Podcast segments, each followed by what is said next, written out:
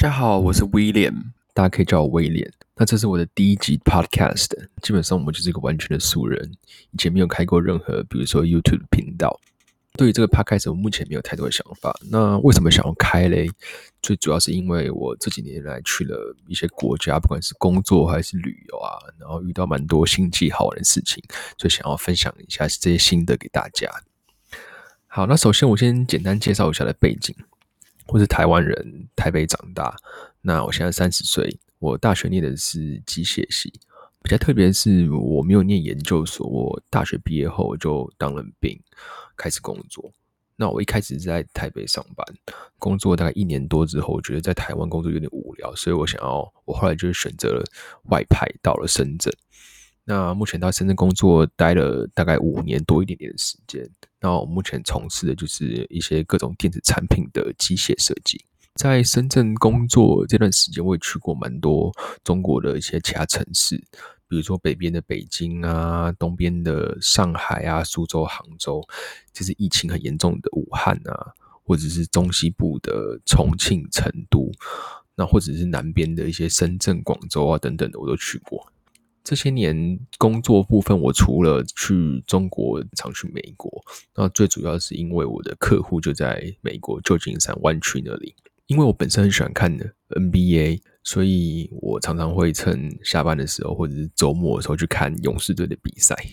但不过，因为有两年，应该是一七年或一八年的时候，这两年我大概一年有一半的时间都在美国出差，帮他们画图啊，搞一些设计，所以我周末的时候很常去旧金山附近附近的一些景点玩。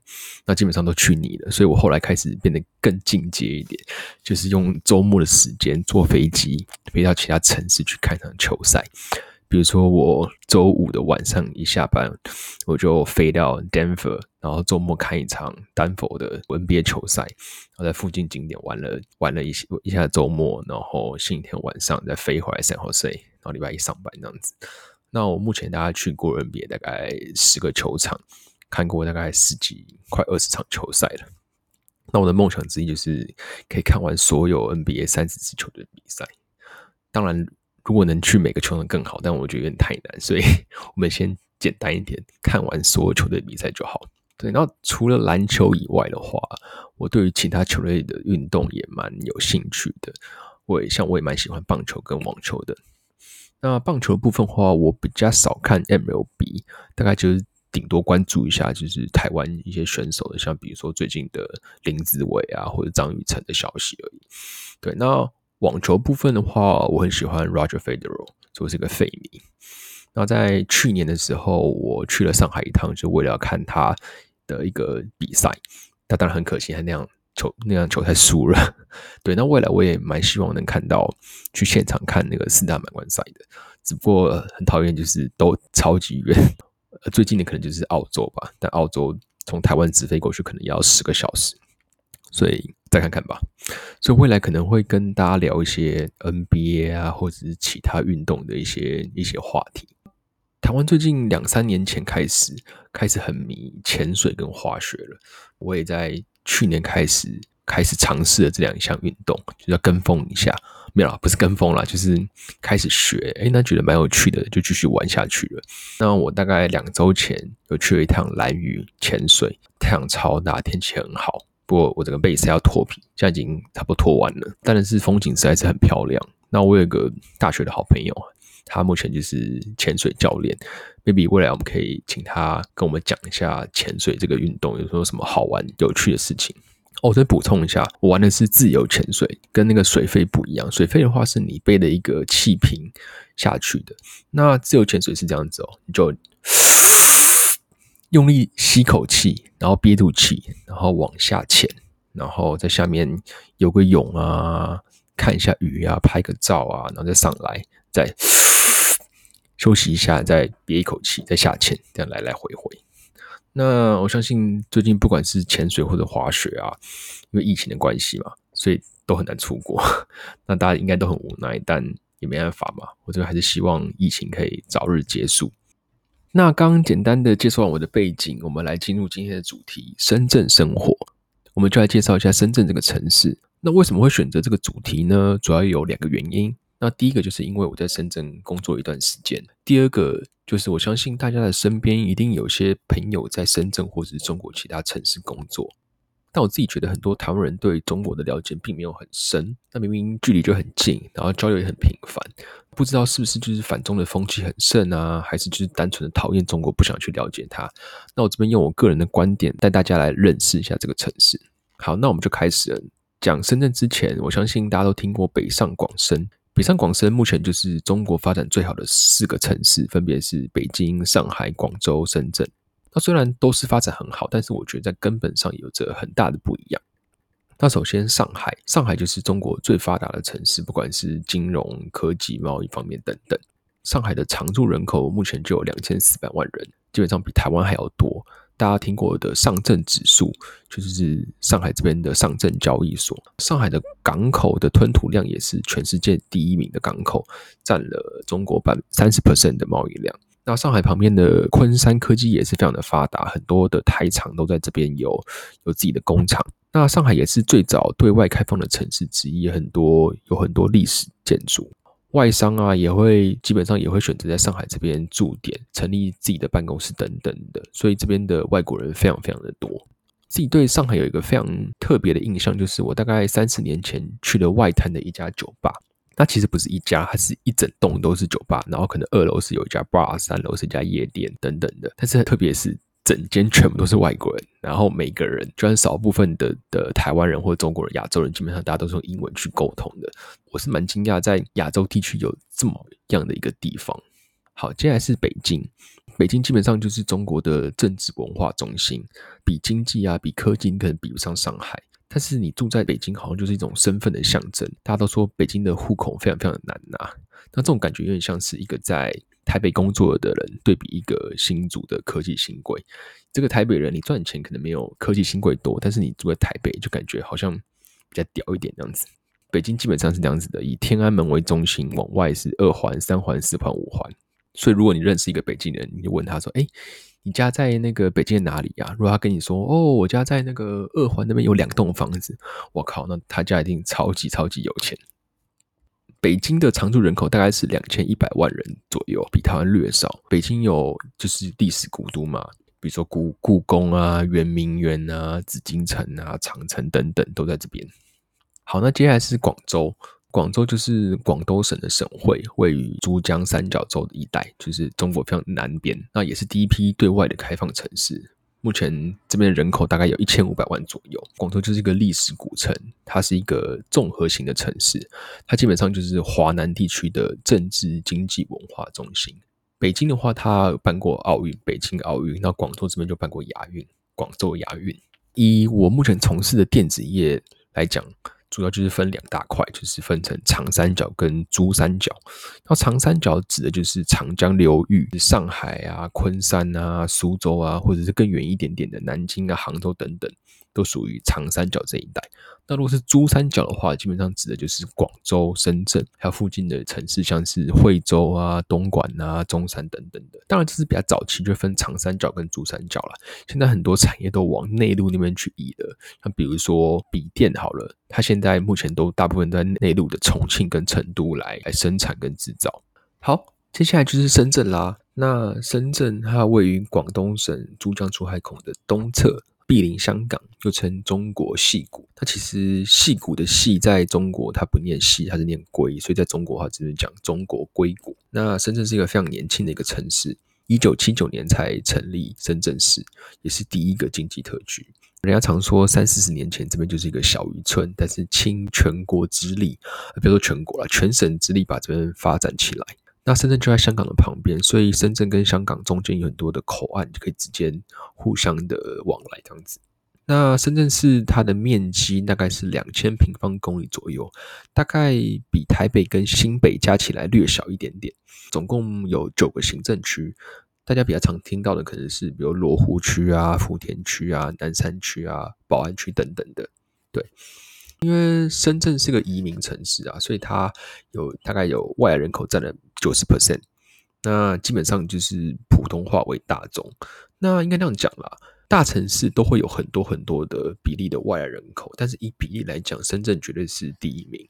但就是因为外来人口很多，所以它不它不像很多地方会有各自的一些方言，比如说上海会有上海话，北京有北京话，山东有山东腔啊等等的。但是你不会听说会有什么个深圳腔，没有。基本上，但是因为深圳属于广东省的一部分嘛，所以基本上深圳的本地人是会讲粤语的。对，但是因为就是本地人也不是很多，所以讲粤语的人也比例也不是太高，所以基本上我来了这边五年多，我基本上也不会讲，也不会听。因为他就在深圳，就在香港的旁边，所以其实有很多的香港人频繁的往往来香港与深圳。比如说他他住在深圳，但是他在香港工作。像罗湖那边就有很多餐厅，它的菜单它其实是有港币的价钱的，它是可以直接用付付港币的。刚讲那个外来人口嘛，它其实可以。不是只有语言，它可以延伸到很多其他方面，像比如说吃的好了，你可能听说过上海吃甜啊，呃，重庆、湖南吃辣啊，北方以面食为主啊。但是你在深圳，它会比较 over 一点点，它比较没有一个什么什么深圳菜很厉害的深圳菜，对。但相反的，它可能就是你各式各样的餐馆，你都可以都可以吃得到，都有。它这边的天气基本上就是华南地区嘛，又靠海，所以基本上很湿。那我觉得天气就是跟台北差不多，可能比台北略热一点点，但又又不像高雄那么热。我也没有住过高雄啊。好，那刚提到外来的人口，就说深圳为什么会发展那么好？这其实有个原因，就是因为这边的当地政府很欢迎年轻人来这边的发展。在中国这边有所谓的“九八五”跟“二幺幺”重点学校，“九八五”“二幺”的意思就是有点像是。台湾的，比如说四大、四中啊，就是最好的一些学校。那九八五总共有三十九所嘛，像大家听过的，比如说北京啊、清华啊、复旦啊、交大等等，都属于九八五的。那九八五之后再就是二幺幺，二幺幺的话，总共有一百一十五所。简单来说，九八五跟二幺就是比较好的学校啦。那这边政府就会有一些一些吸引人才措施，比如说，哎。你这个是九八五的毕业生、研究生，你这边来工作满三年或五年，我就给你五万或十万人民币这种奖金，就是吸引人才、年轻人来这边。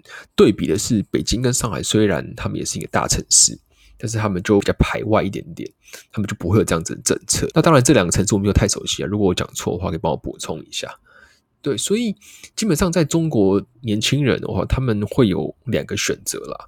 第一个就是他来深圳这边发展工作了，然后他可能工作了三五年后，他二十六、二十八岁，他就在这边成家立业定居了。然后第二个选择就是他可能工作几年后，他存了一些钱，但是他想要回老家照顾他的父母，跟他们住在一起这样子。但其实我后来想想，台湾好像也是类似的概念。一个台北人，你可能毕业后去竹科工作，你工作要么就留在新竹，你后要么可能就是后来又搬回台北住了。对，但是大家要想哦，大陆实在是太大了，所以大陆跟台湾有一个很不一样的地方，就是一般正常的一个大陆人，他回家就是两次，一次就是过年的时候，第二次是十一的时候，因为路途遥远。你不是可以常常回到家，你不像在台湾，你坐个高铁两个小时可以从台北到高雄，你几乎所有地方都可以在半天内可以到达。但是中国是不一样的，有些人可能会这样想：诶，我从深圳飞到东北坐飞机才四个小时啊，但那只是坐飞机的时间而已。他的老家通常就是一个一个乡村，所以你可能要坐飞机到四个小时，再搭一个小时的火车，再搭两个小时的汽车才能到他家，所以可能一趟就要花上一天的时间了。对，所以。这边就是会有一些不一样这样子。好，那接下来讲一下深圳的交通。那因为深圳就是个大城市，所以基本上就和台北差不多。有些人会开车，有些人会搭地铁，有一些人会搭公交车。公交车就是台湾的公车。加特别是这边没有机车，就是没有持有那种机车，有电动车。在深圳这边的话，还是有所谓的摩的。摩的就是摩托车的的士，它基本上算是非法的啦。但他就是就等于说不会像计程车那样子有跳表，基本上用喊价的说，哎，那个我要到哪里哪里哪里，哎，多少钱？那有时候那个讨价还价那过程还蛮有趣的。对，那这边还有一个蛮特别的地方叫做梅林关。深圳市基本上就以梅林为界，以南的地方叫关内，以北的地方叫关外。关内的话，就有点像是一个城中之城的概念。如果你想要开车进这个关内的话，你就必须要深圳当地的车牌。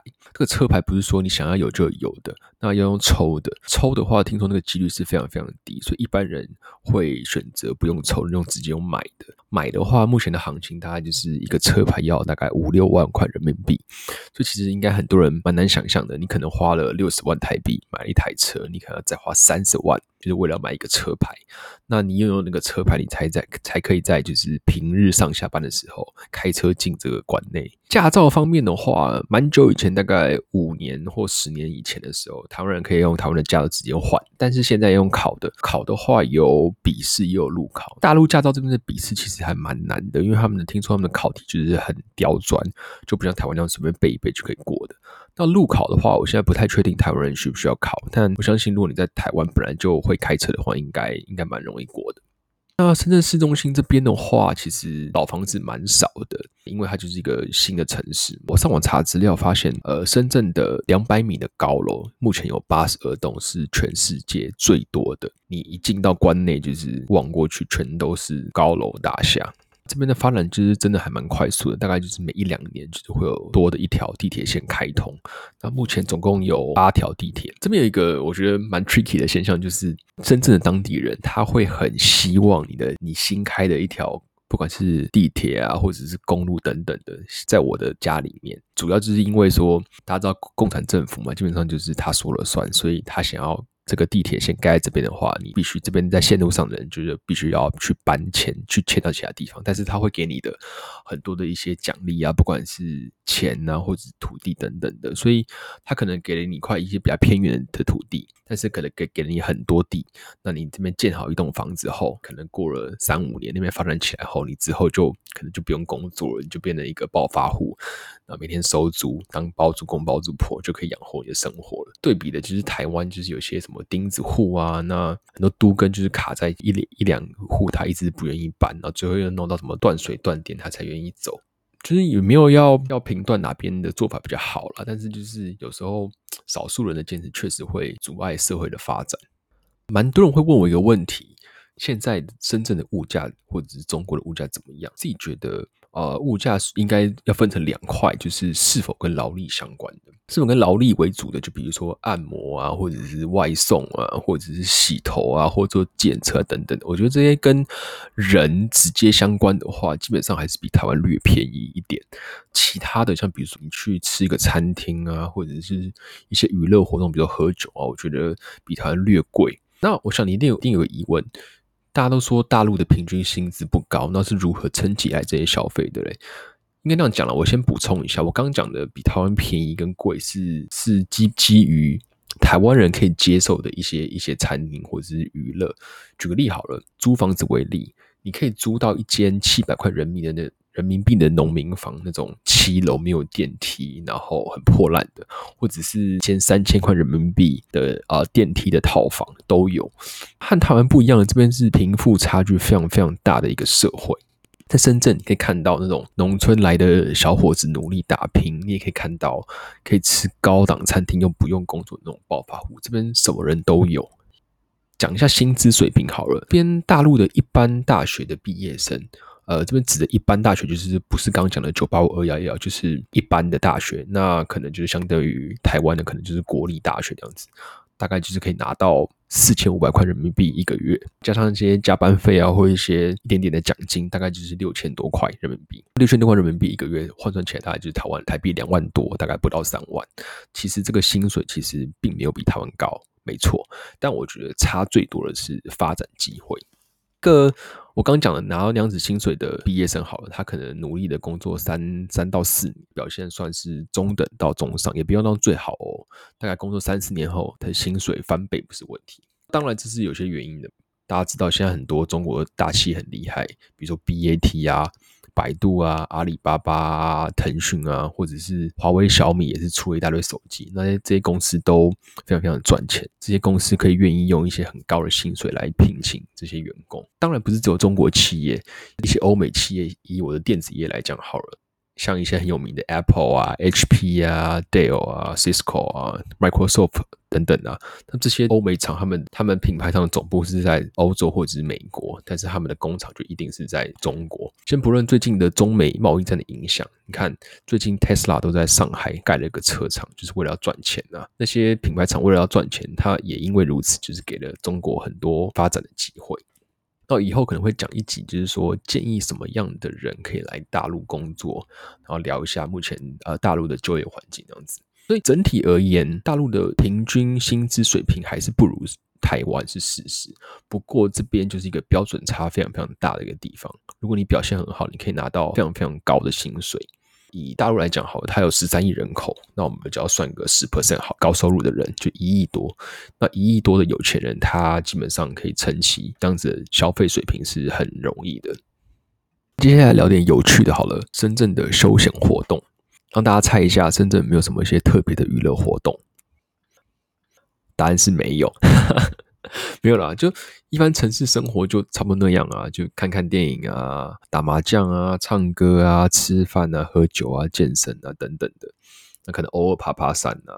那深圳这边的海边是比较少一点，而且又稍微远一点，平常去没那么方便。台湾近几年来流行的活动，像比如说潜水啊、滑雪啊、攀岩等等，基本上都有，都可以玩得到。那刚聊了这么多中国的一些话题，我相信很多女生应该觉得很无聊。那么来聊一下逛街好了。那我觉得深圳基本上那些国际大牌，台湾有的基本上这边都有。我觉得 overall 比台湾还要再多一点点。但基本上啦，疫情前我们去香港很方便，我们高铁只要搭二十分钟就会到红磡那边，所以基本上都是去香港逛，因为那边牌子又更多又更便宜。然后去常常一个周末就是去吃东西啊，买东西。其实衍生了一个很有趣的职业，叫做水军。水军就是专门帮深圳的人去香港买东西的。他可能就是收集了诶五到十个单，然后他就周末去一趟香港，然后帮大家买东西回来，然后收一点跑腿费这样子。前面提到我很喜欢运动嘛，对，那我觉得球类运动其实中国这边人跟台湾喜欢的，我觉得差蛮多的。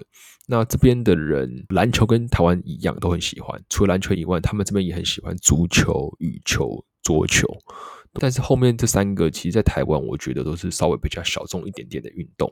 大陆这边有非常多的室内的羽球场啊，很多室外的公园我也看过，就是还有桌球桌。但我不知道他们怎么玩，就是他们不怕风很大，把那个乒乓球整个吹掉吗？然后台湾的棒球，基本上这边是完全没有人在看的，他们是看不懂的。当然，运动联赛这边最有名的就是 CBA。CBA 的话，基本上中国篮球也是在亚洲很强啊。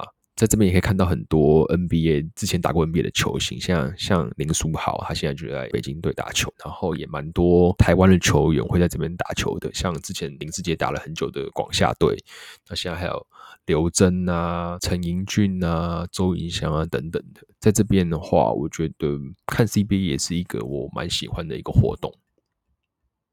刚讲完了深圳的休闲娱乐，我这边想要分享两点我个人很喜欢大陆的地方。第一个就是外送，第二个就是支付方式。好，那首先先讲外送。好，那外送这边不是单指外卖，就是台湾比如说 Foodpanda 或 Uber Eats 那种帮你送餐点这个行为。在大陆这边的外送基本上是任何东西你想得到的都可以。有人可以帮你送过来，就比如说一些线上的生鲜超市啊，我可以买菜，我买水啊，买饮料啊，买卫生纸这些这些杂货都可以，甚至连比如说买个成药，你都可以用用手机 app 点，然后可能半小时后就有人送到你家这样子。那我个人觉得比较夸张的是，像是比如说洗鞋子啊、洗衣服也可以。他可能就会来你家收你的鞋子，然后两天后帮你洗洗好，然后再送回来给你。对，非常非常适合我这种懒人。那我觉得台湾很厉害的就是便利商店，台湾的便利商店的密集度应该是全世界之最吧。常常你走出你家巷口，左边是 Seven，右边是全家，你只想买个可乐都不知道去哪一家买比较好。那我觉得大陆很厉害，就是外送，你所有生活上会用到东西，几乎都可以用外送来帮你解决。而且这边的外送费不贵，因为就是这边的人力基本上是很便宜的。但是我觉得其实有个坏处啦，就是这边其实很不环保。虽然外送很方便，但是它很多的，比如是塑胶袋啊，还有餐具啊。那如果你点冰的，可能外面还有个冰的什么保冷袋啊等等的，所以会造成这边的一些，比如说它的污染啊，或者它的环境会比较脏乱一点点。接下来是支付方式。大概深圳的话，大概是三四年前就开始很流行了这种手机支付，不管是微信支付啊，或者支付宝。所以基本上，我现在在深圳，我出门我只带我的手机，我不需要带我的钱包，不需要钞票或者信用卡等等的东西。支付方式这种东西对我来讲，其实我比较惊讶是它的发展速度。其他城市我不太确定，以深圳为例好了，因为我是二零一五年六月到深圳的。一开始来的前半年其实还好，大部分的时间还是用现金来付款。但是大概过了半年，开始慢慢流行那种微信支付、支付宝。那大概在再过了半年的时间，就开始整个深圳，不管是你去吃个麦当劳啊，去个餐厅啊，去 Uniqlo 买个衣服啊，甚至那种菜市场的阿姨啊，全部人都用电子支付，完全不用现金。我自己是觉得非常非常的方便了。然后有些人可能会质疑说：“哎，这样那个安全性会不会有点问题？这样子？”但我个人是觉得，在这种年代，其实人已经没有所谓自己的隐私了。大家那么常用 Facebook、Instagram 啊，甚至你用一些什么 Google Document 的东西，其实你的东西早就已经被看光了，只是他有没有要把你东西找出来公开而已。那所以我觉得，如果你只是一般人呢，你的钱没有那么多，我个人觉得他就是骗你的几率不是太高了。对。好，那我们回到这个支付的部分。其实现在以微信支付为例好了，它其实微信支付里面可以做很多很多的事情，比如说它可以订饭店啊、订机票啊、订火车票啊、叫计程车啊等等的，所以它其实已经是一个综合性平台了，而不只是它一开始的可能单纯的聊天、聊天交友啊，或者是用来付钱的工具而已。我这边想要再举一个，就是深圳这边发展很快速的一个例子。在深圳大概两三年前开始流行了共享单车，这边的共享单车跟台北的 U-Bike 有点像，对，但不一样的点是说它可以随地借换。对，那我觉得这个 idea 非常的新颖。对，因为但是大陆就是一个只 care 效率，所以不不在意环境的的一个地方嘛，所以其实一开始大家就觉得这个很好用，短短的几个月内，整个深圳人都在骑这个共享单车，然后可能第一家开始红了之后，第二家、第三家、第四家，他们也开始发展他们自己的共享单车的的平台这样子。在那个时候，呃，甚至你可以发现有蓝色的、有黄色的、有橘红色的等等，就是不同家的共享单车。对，然后他们开始彼此竞争，狂补贴、大打补贴战。可能就比如说，你来申请我的这个新的这个共享单车，你就要付一百块押金，就送你三百块的钱可以用来骑。那一小时可能只要一块人民币，所以三百块你可能可以骑个一两年这样子。就开始他们几个月就是疯狂竞争完之后，可能某几家就钱就烧完了就倒了，然后最后一个胜利者这样子。所以我觉得在大陆一个呃蛮屌的地方在于，就是说你一个东西红了，你就会马上被抄袭，然后马上被抄袭之后就开始疯狂竞争，然后疯狂竞争后几个月后就是倒了就倒了倒了，然后剩下的就是胜利者存活下来这样子。对，所以我觉得在这边创业压力应该是非常非常大的，因为毕竟大陆人口跟市场实在太大了。所以，如果你不是佼佼者的话，我觉得很容易被竞争下去。对，但相反的，如果你是一个很有能力的人，我觉得在这边是一个很好的舞台。